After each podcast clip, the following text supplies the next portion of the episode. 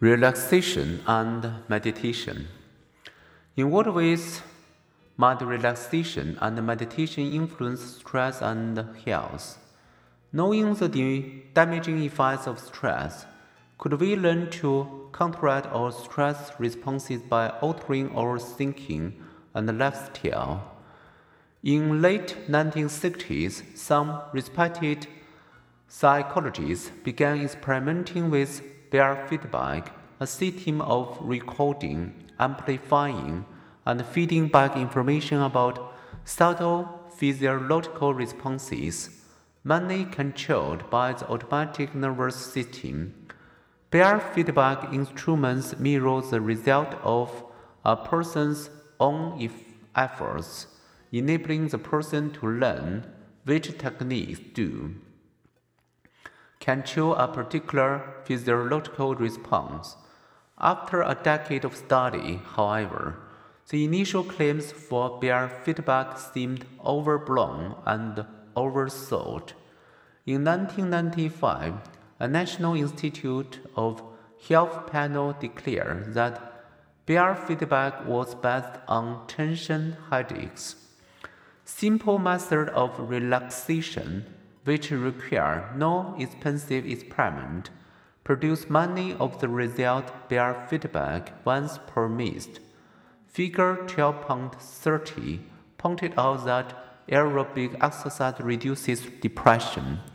But did you notice in that fatigue that depression also decreased among women in the relaxation treatment group? More than 60 studies have found that relaxation procedures can also help alleviate headaches, hypertension, anxiety, and insomnia. Such findings would not surprise Meyer Friedman and his colleagues. They tested relaxation in a program designed to help type A heart attack survivors reduce their risk of future attacks. They randomly assigned hundreds of middle aged men to one of two groups. The first group received standard advice for cardiologists about medications, diet, and exercise habits. The second group received similar advice, but they also were taught ways of modifying their lifestyle, they learn to slow down and relax by walking, talking, and eating more slowly. They learn to smile at others and laugh at themselves. They learned to admit their mistakes, to take time to enjoy life, and to renew their religious faith. The training paid off.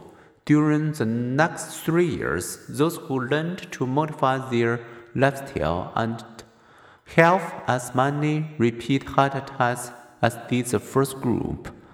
This, wrote the exuberant Friedman, was an unprecedented, spectacular reduction in heart attack recurrence. A smaller scale British study similarly divided heart attack prone people into control and lifestyle modification groups.